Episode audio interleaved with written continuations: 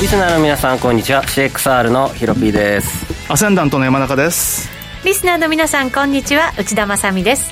この時間はフォレックスチャンネルをお送りしていきます改めましてパーソナリティはヒロピーくんと山中康二さんですこんにちはよろしくお願いしまはす、いよろしくお願いよしろしくお願まいすドル円ですけど107円台に入って今ちょこっと戻して108円台そうですねはい、チャンスゲットあのーちょうど先週の金曜日に はい一緒に放送をやっぱりしててですねヒロピーくんとうん、そうそう、はいそんで木曜日に低いとこ売っちゃったんだよねとか言ったら放送中にというかね金曜日に結構下がってええでこれはいいぞと思ってですね、はいでその前の週もですね放送が終わった直後に買い戻すといいっていうことがあった んで帰りに買ったんですけどもうすでに上がり始めててでも30銭だけ抜けましたええ放送直後っていうのがキーワードですそか、ね、うキーワードでとにかく、はいあの家に帰る前に買い戻す、まあ、金曜日なんで ね、はいまあ、要は、まあ、ポジションをあの持って週末コストろくなことがないというような、まあ、そんなイメージで持って買い戻したんですけども、はいまあえーあまりちょっと思ったほど取れなかったなっていう。そうですか、うんでもまあ取れたんだったらねそうそうそういいですもんでねさっきあの馬さんと話をしてる時に売りました、 え番組直後じゃないんですかキーワードはえいや今度直前にやってみようかなっていう どうでしょうか吉と出 るか京と出るかはいその結果は来週またねそうですね教えていただこうと思います、来週ゴールデンウィークゴールデンウィークなんだよねですね、うん再来週に報告していただければと思いますが、ひろぴーくんははいえっ、とポンド円豪ドル円ニュージー円をショートしてて、はいえっとポンド円をリグったんですけれど、うニュージー円とえー、豪ドル円ちょっと含み損抱えてぼーっとしてたらストップ引っかか ってぼ絡め ーまっとししてたらそうですかたまなあんかコモディティがねいきなり上がり始めちゃってそうなんですよビットコインも大変な動きだったんでしょ空っぽいですよねまあそそっちでいっそ本当にね忙しかったっていうのがある まあそれはねちょっと理解できますよなんとなく、はいあの動きならね、うんまた後ほどいろいろ聞いていきたいと思います、そして今日のゲスト FX で馬さんですこんにちは、はいよろしくお願いしますよろしくお願いしお願いしまますうまくいってますトレード後から詳しくは伺いますけど、はい、いや4月はもうちょっと悪めですかね僕はあんまり良くなかった、はいあんまりちょっと振り回されてますえねーはい、相場が難しかったってことですか、はい、そうですねおー僕的にはちょっとやりにくかったかなと思いまなするほどそんな理由も後ほど伺っていきたいと思います、はい、お願いしますえーこの番組 YouTube ライブでも同時配信しています動画配信につきましてはラジオ日経の番組サイトがご覧いただけますその動画にれ連動したチャットもありますのでぜひそちらからご意見ご感想などもお寄せくださいそれでは番組進めていきましょうこの番組は forex.com の提供でお送りします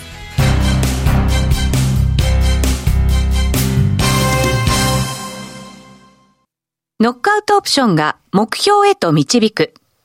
よりシンプルな新しい通貨取引。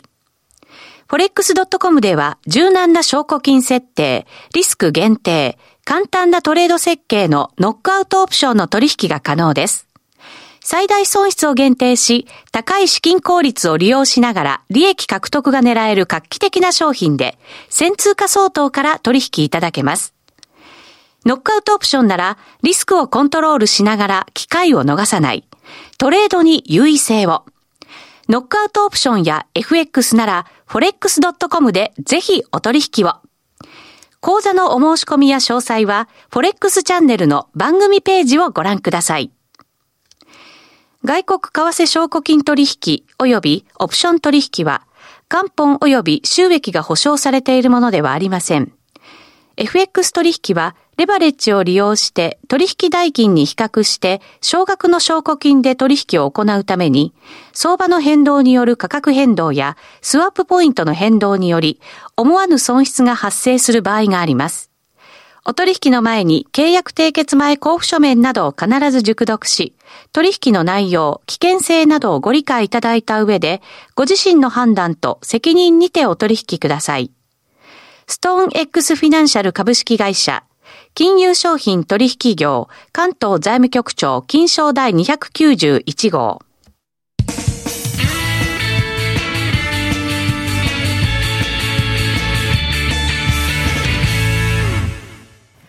さあ、それではまずは、ウィークリーフォレックスストラテジーのコーナーです。このコーナーでは、引き続きトレードの、おー結果、そしてマーケット戦略について考えていきたいと思います。ヒロピー君、ポンド、ニュージー、5ドル、全部売り。はい。という円こ買してとで、てはい、ポンドだけはリグったけれども、あとの2つは損切りにはそうまなんっでてすしよねまっ金曜た日まと。では調子良かったんですけどね、えー含み益になって、うんいけいけと思ってたら、なんか早々に、月曜日早々に、ずるずるって戻ってきてはーしいまって、まずポンド円は危険だから、リグっとこうと、まあ、ちょび益でしたけど、リはグいって、リグって、えーぼーっとしてたら、さらに上がってくれちゃ って、昨晩ですね、はい、ソフト、コモディティが強いですね、強いトですね。ウモロコシ、小うんい麦、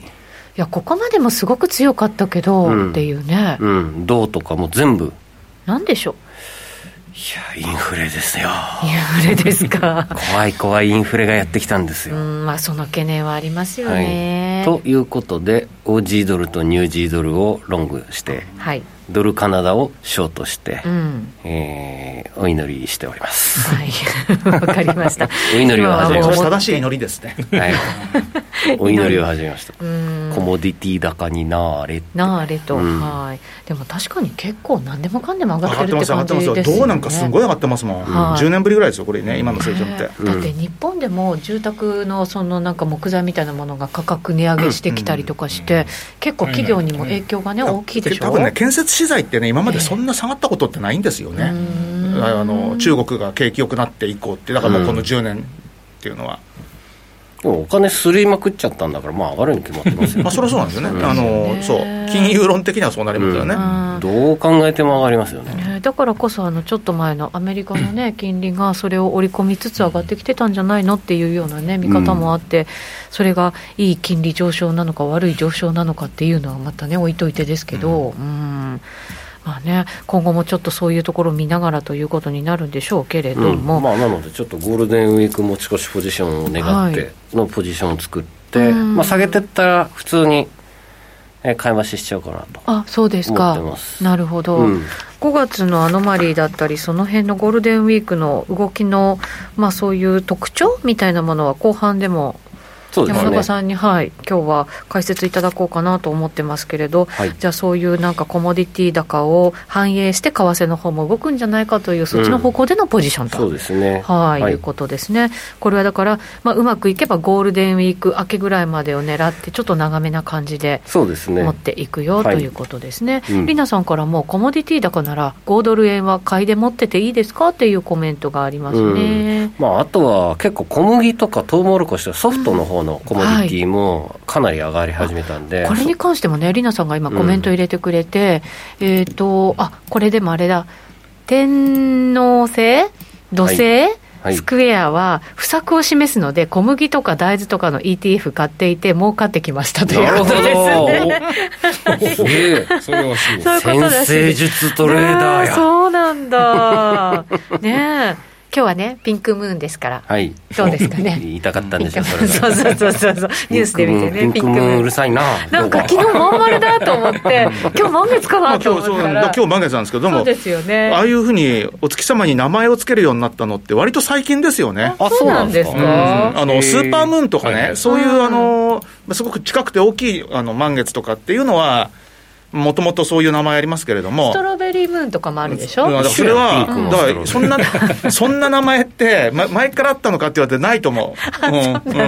でも可愛くていいてですけど、か、ね、誰がつけてんだろうなっていう。 結構みんなツイッターとかで見てるとわーってねつなるぶほどやかれてますよねやはってみいようかなまあ後ほどその辺もねうん伺っていきたいと思いますがじゃあ馬さんどうですかトレードをそうですね。はいまあ、あの、今のところなんとかギリギリなんですけど、はい今持ってるポジションはユーロドルの S だけなんですよね。ユーロドルのショートはい、で、1.20650からっていうのが今微妙で、はいえっ、と、上は1.21の05とこの2つだけで持ってるんですけど、はいこれが損切りになると今月、月トータル、えー久々にマイナスで終おわる可能性があるなと思うので、うんこの、も うマイナス着地終わるかも今月。うん、でもちょちょっと本当に微妙な、もう取っては負けて、取っては負けてなんで、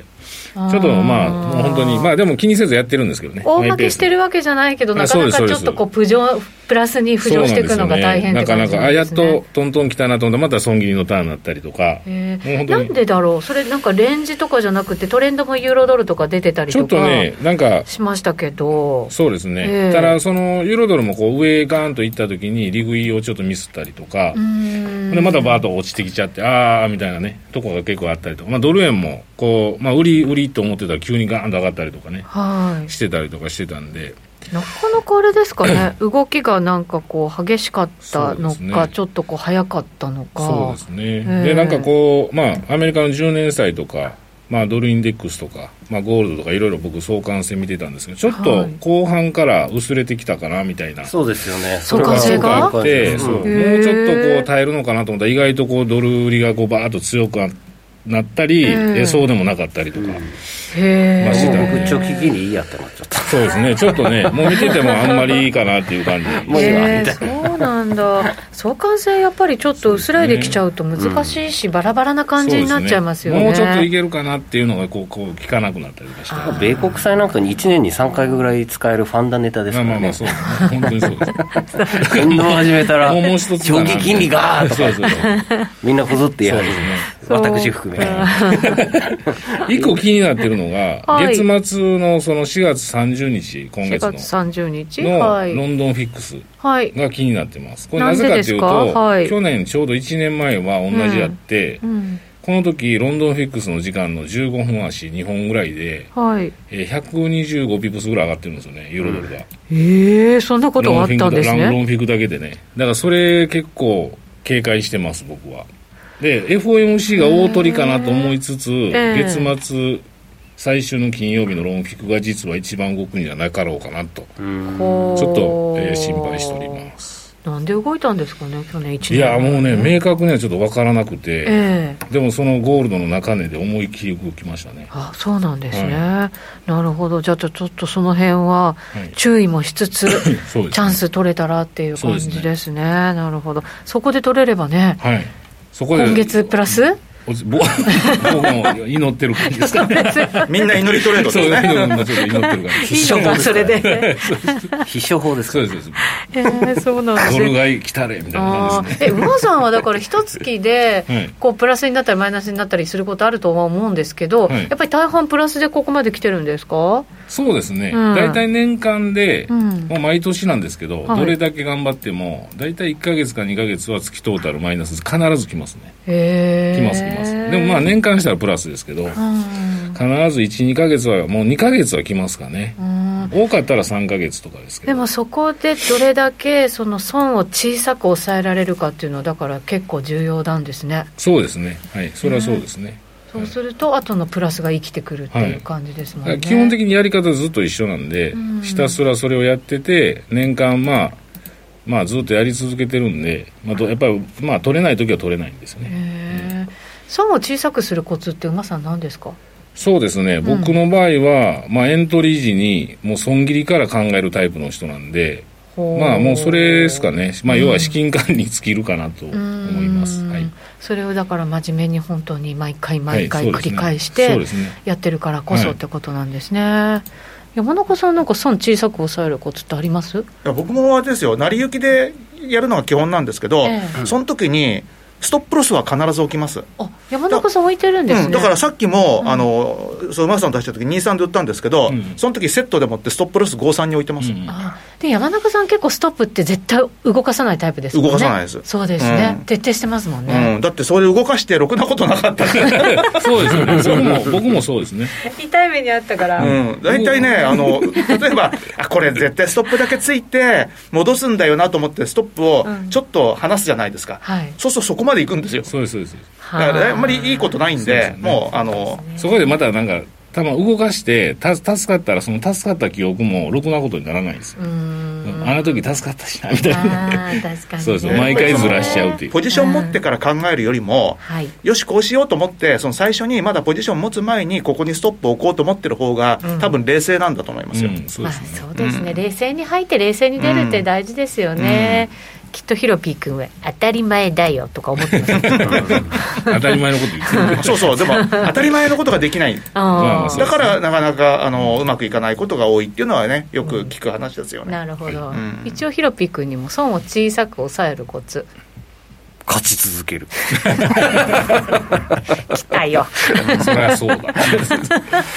それができないから聞いてるんだろう、僕はストップとかあんあ置いたり置かなかったりもえすそうるんでなの、うん意外あ僕レバレッジでコントロールするタイプなああので、なるほどね超低レバにしたら別にストップ入れる必要ないんで、証拠金めちゃめちゃねなんか証拠金維持率か、うん低くしてますもんねそうそうそううあとは、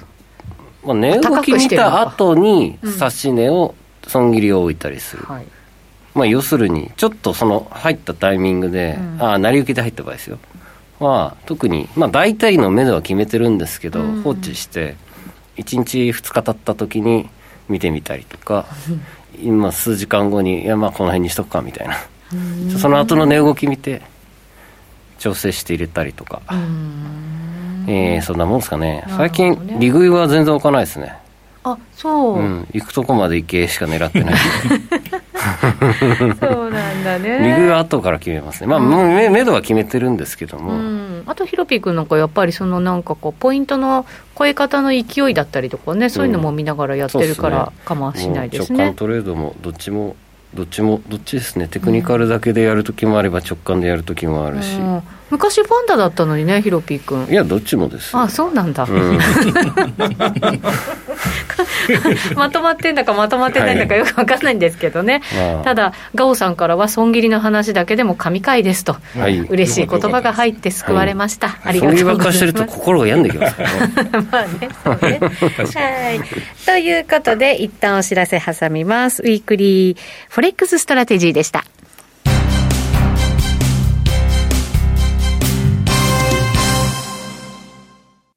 ノックアウトオプションが目標へと導く。よりシンプルな新しい通貨取引。forex.com では柔軟な証拠金設定、リスク限定、簡単なトレード設計のノックアウトオプションの取引が可能です。最大損失を限定し、高い資金効率を利用しながら利益獲得が狙える画期的な商品で、1000通貨相当から取引いただけます。ノックアウトオプションならリスクをコントロールしながら機会を逃さない。トレードに優位性を。ノックアウトオプションや FX なら forex.com でぜひお取引を。講座のお申し込みや詳細は forex チャンネルの番組ページをご覧ください。外国為替証拠金取引及びオプション取引は元本及び収益が保証されているものではありません。FX 取引は、レバレッジを利用して取引代金に比較して、少額の証拠金で取引を行うために、相場の変動による価格変動や、スワップポイントの変動により、思わぬ損失が発生する場合があります。お取引の前に契約締結前交付書面などを必ず熟読し、取引の内容、危険性などをご理解いただいた上で、ご自身の判断と責任にてお取引ください。ストーン X フィナンシャル株式会社、金融商品取引業、関東財務局長、金賞第291号。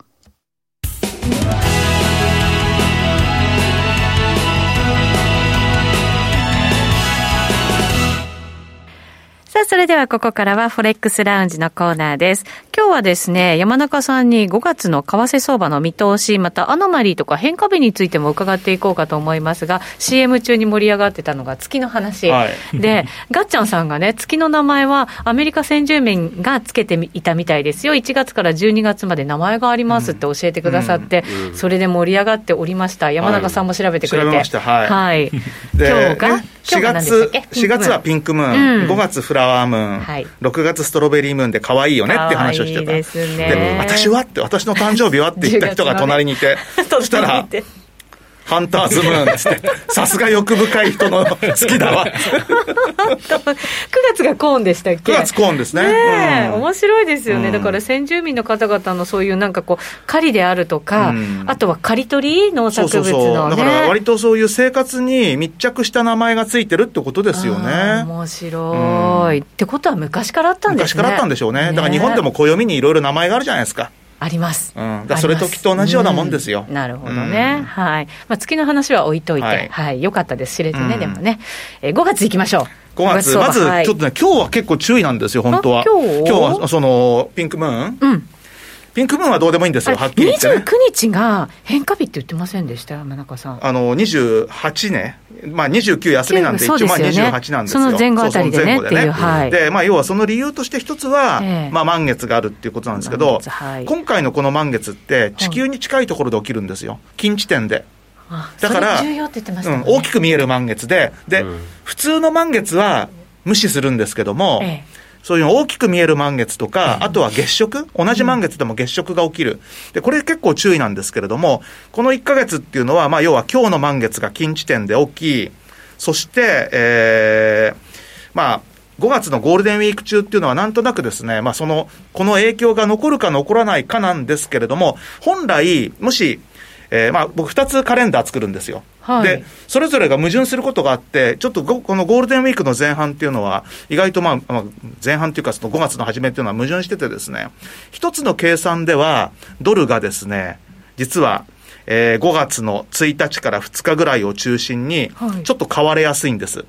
へーで、一方で、その近畿圏の満月っていうのは、実はドルが売られやすいんですよ。だかあーら、どっちが強く出るのかなんですけども、まええあ、ちょっと微妙に、えーゴールデンウィークの前半、えーちょっと、まあ、ドルが売られて、速攻で買い戻されるみたいな、そういう動きがあるかもしれない。だから、まあ、今日から、要はその、ゴールデンウィーク前半、今週末ぐらいまでは、ちょっとドルが弱いかもしれないけれども弱くて、その後すぐに、えー5月に入ったと同時にちょっと買い戻されて、はいところがゴールデンウィークが終わる、えーよ5月4日前後。はいこのあたりまたドルが売られやすいんじゃないかなっていうことで、ちょっとゴールデンウィークはですね、乱高下あの乱高下しやすいあの状況だなっていうふうに思います。ヒロピー君結構ゴールデンウィーク中って円高ドル安みたいななんかイメージなかったでしたっけそうですねですよそねうななんんですよか毎年ね、でそれ調べたんですよね、この間はい、ね。この間山中さんと調べてそうなんだそう、うんでゴールデンウィークはやっぱりその最近だと結構円高だよねって話してたそんんでなす感じが印象がありますね、 3年連続円高だったんであすやよっねぱり、うんへえということでということでうっちーさんは私まドたル円をロングで売りなさい とだから買いですあのゴールデンウィークだけで言うと今ちょっと下げて一旦上がるけれどもまた下がるってことを考えると、うんその上がったとこで売るっていうのは正解かもしれないんですよ。そうですね、うんまあ、ま僕もまあちょっとそんなことがあるんですけど、一番ありそうなのが、先にストップだけついて、そこから下げるっていう動きが、 これ、一番ありそうなパターンですよね。いやらしいパターンだやだから、売るなら53より上で すよ、山中さんが やられたなるほ後どでねなるほどねで、まあ、5月はですね、他にはですね、まあ、ちょっとあのいくつかまあ注意すべき日としては、はいえー変化が起きやすいのは5月の8日前後で、これまたゴールデンウィーク終わって直後ぐらいなんですけど、本当だそうですね、そうなんですよ、だからゴールデンウィークは8日ぐらいまで注意した方がいいと思います。そうかあの逆行もそうなんでしょうん、うん僕もなんですけどね、それまあだから6、7は平日なんだけども、うんまあ、その8日前後にもちょっと気をつけなきゃいけないので、うん今回はゴールデンウィーク、まあ今日ぐらいから、えー5月の8、9と、あのまあ、週末ぐらいまで、ちょっとまああのいろいろと注意なんですけど、 7その日は後あでれじすゃないねで、すか雇用統計出るんじゃないですかあ雇用統計で、そうだよねそうですよ重ち要ょイっとベント注意ですよね。あそりうますそねうそう。はいで、その後はですね、意外と月末ぐらいまで、あまり気をつけるべきっていう配置はないんですけども、えないんですか意外とないんです。ーで、5月23日、もう随23分、日あのー終わりなんで、23日日曜日なんで、うん24日月曜という24ふう日でいいにですか考えますけど、このあたりがですね、またちょっと注意すべき日柄という感じですね。あそうってことでどどういうふうに気をつけなきゃいけないかというと、そのはいもう一個のカレンダーで計算すると、この日前後はですねドルが買われやすいんです。ほうそうなんでだす、ね、からドルがわ買われやすい変化日になる可能性があると思います。はいそうか結構忙しそうですね明日からっていうことはまあでも、月中 ね、月中はそんなにあのないんで、うんあれですけど、まあ、月初と月末が忙しくて、そして月末、えー要注意なのが、彗星の逆行が始まりますよっていうことで、はい水星の逆行が始まるのが5月30日からですね。 30日月末かはいはいで、まあ、この辺りから市場が1週間ぐらいは上下にぎったんばっこん、本当に荒れやすくなると。あー5月って株もなんか下がること多いセルでインしょメイトすとるいようねね、んまあ、ただ、どうなんでしょうね、今年はね、なかなか悩ましいですよね、そうですね、うんアメリカ強いしね、逆ご 5, 月30でしたっけ5月30。 5月うあんーうんまあだからほ、ほぼ月末なんで、うん気をつけるべきは5月中っていうよりは、どっちかというとそうです6ね月に入ってからですあよあ、なるほどね、水星逆行が5月30日から始まって、うん終わるのが、えー、6月23日。長い、1まあヶ3月週ぐらい、間です。3週間。そうか、3週間か、うん三週間。うだんからまあ6月の方が気をつけるっていう感じにしますよね、これに、あだーなかるほどら今日ねのテーマじゃなくて、なる来ほど月のテーマ。来月か、うんそうすると5月はそれほど、じゃあ、そうあんですまね、りゴー大ルきデンなウィークにちょっとね、はいあの上下動きやすいっていうことと、ええあとは、まあ、げ月末に近づいてきたところで、水星逆行前にちょっと一波乱がありそうかなっていう、うんまあ、そんなとこでしょうかね。なるほどねああとね、その、はい5月について、そのもう一つ気をつけなきゃいけないのは、はい、 5月26日の満月なんですよね。 26日の満月、はい、これね、満月なんですけど、月食なんですよ。あそれはじゃあ、結構影響がこあれるは影かもしれ響があないるかもしれない。だからこれは5月26日の月食っていうのは、えええードルが実は売られやすいので、さっき5月の23日ぐらいはドルが買われやすいって言ったじゃないですか、これ、大いなる騙しの買いでも って、その直後に崩れるみたいな、そうへーいう動きが出ると、日柄的には結構、説明がつきやすい。もしかしたらじゃあ1ヶ月通してずっとってわけじゃないですけどドルが重い1ヶ月になる可能性はありますねありますね、あもりしまかすしね。たらね、ゴールデンウィークのまあ、頭ぐらい、まあ、4日ぐらいからですか、うんドルが売られる感じになってっていううんねうん明日 FOMC ですもんねうん。そうなんでですすよね。ね、だから FOMC でもちょっと気をつけなきゃいけないのは、これ、日柄と全然関係なくって、はい前回、カナダ中銀がテーパリングしたじゃないですか、うんはいでおそらくアメリカもですね考えてはいると思うんですよ。ううんうんそろそろ対話スタート、ーんの可能性があるかマーケットがうら、んそうだとするとどうなんだろうねっていうところで、うんまあ、金利が上昇するっていう動きになるのか、それともなかったら意外と金利は動かないで、株だけ下がるかもしれないし、でもひょっとすると、経済回復が軌道に乗ってると取って、やっぱり株は買いなんだと取るのかっていう、どう取るんだろうって、まあ、出たらですけどね、まあそうですね、今日の日銀は何もなしでやったんですよないですね。何もなかったですね、まあ、先月、日銀に関しては点検作業をはいしたばっかりなんで、うんうんまあ、今はまだ経過観察期間ですよね。うん、本当そうですね。えっ、と、そうなると、ちょっとドルの方向性は、上値重め。ちょっと上値が重めの感じはしますねというのうがんアノマリー的だったそうり、うん変化日の関係そうですねではい、えー解説いくところはいということですね。はい。まあ、あとはファンダメンタルズなんか見ながらまた金利見ながらということそうでにすねねはいなるのかもしれません、えーゴンちゃんさんからオセアニア通貨強いですねお時間がありましたら OG ドル OG 円の今週の戦略お聞かせくださいというようなリクエストも入ってまいりましたので、これは延長戦で延長戦でそうですねはい、はいあの答えていこうかなと思います、えー水星逆行とか満月月食とかのに日にちを調べるのにおすすめのサイトとかありますかっていう質問が入りました焼き鳥さんからです、えーとねはい天文台のページに載ってると思いますよ。あの国立天文台あへーの国立天文台っていうあのサイトがあって、多分そこに載ってたんじゃないかな。あそうなんで適す当にね、ググって占い好きのおばちゃんか誰かが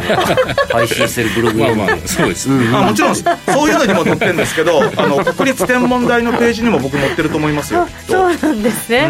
それは確かな情報ね確 かですいや確かな情報ですよ本物のやつですそうでえすね、ーっぜひぜひ、うんあの検索してみてくださいこの後もしかしたら延長戦でも山中さんがその報告入れてくれるかもしれませんので、引き続きご覧になっていただきたいと思います今日のゲストは馬さんでしたありがとうございまとありしがた、とうございましたこの番組はフォレックス .com の提供でお送りしました